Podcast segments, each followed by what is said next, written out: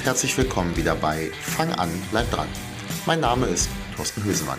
Ich bin Personal Trainer aus Wezen bei Hannover und mit diesem Podcast möchte ich dir helfen, deine sportlichen und gesundheitlichen Ziele endlich zu erreichen. Heute geht es mal wieder um das Thema Ernährung. Ich setze dort an, wo wir letzte Woche aufgehört haben.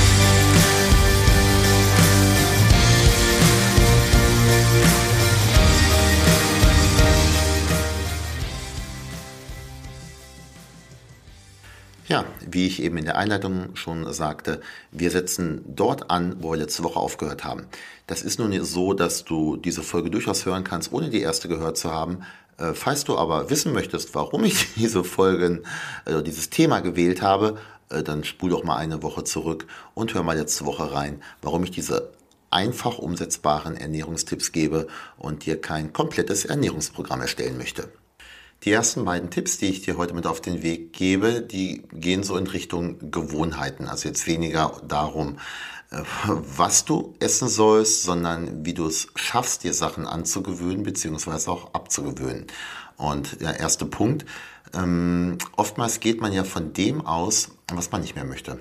Äh, zum Beispiel weniger Fett, weniger Alkohol trinken oder solche Dinge halt. Du könntest es auch mal probieren, es aus der anderen Richtung ähm, anzugehen. Bedeutet, ähm, zum Beispiel nicht zu sagen, ich möchte jetzt dies und das vermeiden, sondern versuche auf das einzugehen, was du besser machen möchtest. Also beispielsweise jetzt zum Beispiel mehr Gemüse essen.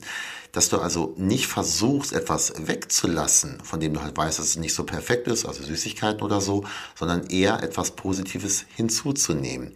Ähm, bei, bei Getränken zum Beispiel, wenn du weißt, du trinkst zu viele Zuckergetränke oder allgemein zu viele ja, gesüßte Sachen, dann wäre ja zum Beispiel perfekt, wenn du diese gesüßten Getränke durch Wasser ersetzen könntest. Und vielleicht gehst du jetzt gar nicht so sehr darauf, ähm, dir da ein Limit zu setzen, was die süßen Sachen angeht, aber setze doch erstmal ein Mindestmaß an dem, was du Gutes tun möchtest, nämlich zum Beispiel Wasser trinken, dass du, wenn du bisher immer nur Cola gesoffen hast, vielleicht auch einfach mal jeden Tag einen Liter Wasser trinkst. Die Wahrscheinlichkeit nämlich, dass dieses Wasser dann einen Teil der süßen Getränke ersetzt und du erstmal merkst, hm, wenn ich Durst habe, dann schmeckt auch Wasser gar nicht so schlecht, die ist ungeheuer groß. Nächster Punkt, 80-20-Regel beziehungsweise kein Perfektionismus. Wenn du die erste Folge schon gehört hast, dann ja, sollte dir ziemlich klar sein, der Ansatz, den wir hier beim Thema Ernährung verfolgen, da geht es nicht darum, Sachen perfekt zu machen. Es geht darum, Sachen besser zu machen, also ein kleines bisschen besser als beim letzten Mal. Und ähm, 80-20-Regel, das bedeutet, so ganz, ganz grob gefasst, ähm, wenn 80 Prozent deiner Ernährung top sind, dann ist es nicht so schlimm, wenn da auch mal was dabei ist, was halt eben nicht so super ist. Also, dass dann halt mal eine Fastfood-Mahlzeit oder so ab und an dazwischen kommt ähm, es sollte halt nur im Verhältnis sein. Also wenn du sehr, dich sehr, sehr gut ernährst und da ist halt mal ein kleiner Ausrutscher, dann ist es halt eben so. Es sollte halt bloß nicht die 20-80-Regel sein, dass du deine bisher schlechte Ernährung versuchst mit einem Apfel aufzupimpen. Das funktioniert nämlich definitiv nicht.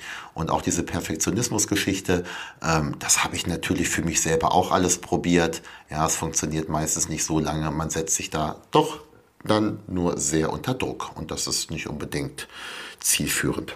Suche dir Hilfe. Das kann zum einen halt ein Trainer sein, ob nun Ernährungstrainer, Personal Trainer, ähm, dein Trainer im Fitnessstudio äh, oder auch eine Community, die dir hilft, deine Ziele zu erreichen, weil selbst wenn du zu Beginn große Ziele hast und versuchst Dinge zu ändern, man kommt doch immer mal wieder in Zweifeln. Es gibt immer Rückfälle, das ist vollkommen klar. Also äh, auf drei tolle Tage folgt dann einer, wo du dann doch wieder schwach wirst, wenn man das überhaupt so bezeichnen sollte, und dann eben einen Rückfall hast und Sachen in rauer Menge ist, von denen du weißt, äh, dass sich das wieder ein paar Tage zurückgeworfen hat.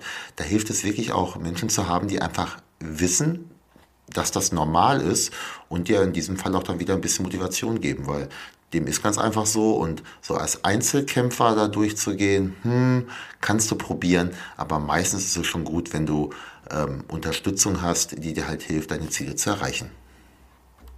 Drei Punkte habe ich noch auf meinem ja, Spickzettel und als ich eben was drauf geschaut habe, sie haben alle mit dem Thema Planung zu tun.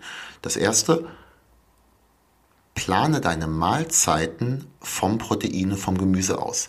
Ähm, heutzutage ist es so, dass sehr, sehr viele Mahlzeiten doch sehr, sehr Kohlenhydrat basiert sind. Wobei, ich glaube, wahrscheinlich ist das gar nicht nur heutzutage so, wahrscheinlich war es früher auch so. Nur früher haben die Menschen halt einfach mehr gearbeitet, mehr körperlich gearbeitet, äh, konnten das vielleicht auch ein bisschen besser verknusern, beziehungsweise vielleicht war es den Menschen damals halt auch in den 50er Jahren zum Beispiel, denkt da mal zurück, da war es den Menschen halt auch egal, wenn man Übergewicht hat. Zum einen, weil halt die gesundheitlichen Nebenwirkungen nicht so bekannt waren und zum anderen war da halt ein Bauch- und Wohlstandssymbol. Der sieht heutzutage anders aus. Heutzutage ähm, ist eine dicke Plauze, die man vor sich her schiebt, jetzt nicht unbedingt das, wo alle sagen, boah, dem geht's aber gut. Ähm, aber ähm, ja, jeder wie er möchte.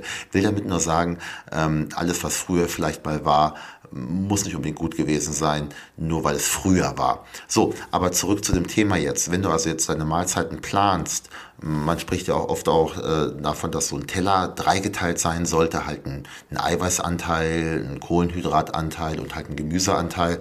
Ja, plan doch einfach mal wirklich von diesem Protein und von dem Gemüseanteil und gib dem Kohlenhydratanteil, also Nudeln, Reis, Kartoffeln und so weiter, äh, Brot, wenn wir davon sprechen, gar nicht so viel Platz, sondern lass das Gemüse ein bisschen mehr, ruhig ein bisschen mehr Protein und den Kohlenhydratteil dann ein bisschen kleiner werden.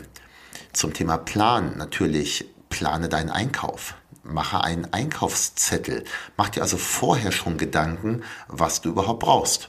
Geh also nicht einkaufen und hatten wir ja vorhin schon, geh vor allen Dingen nicht hungrig einkaufen, sondern überlege, was brauchst du, damit du die nächste Woche gut und ja, mit einer gesunden, zielführenden Ernährung durchkommst. Ähm, macht übrigens auch Sinn, und das ist der dritte Punkt, das greift so ein kleines bisschen ineinander. Probiere es ruhig mal, mal so drei Tage im Vorfeld zu planen. Was esse ich wann?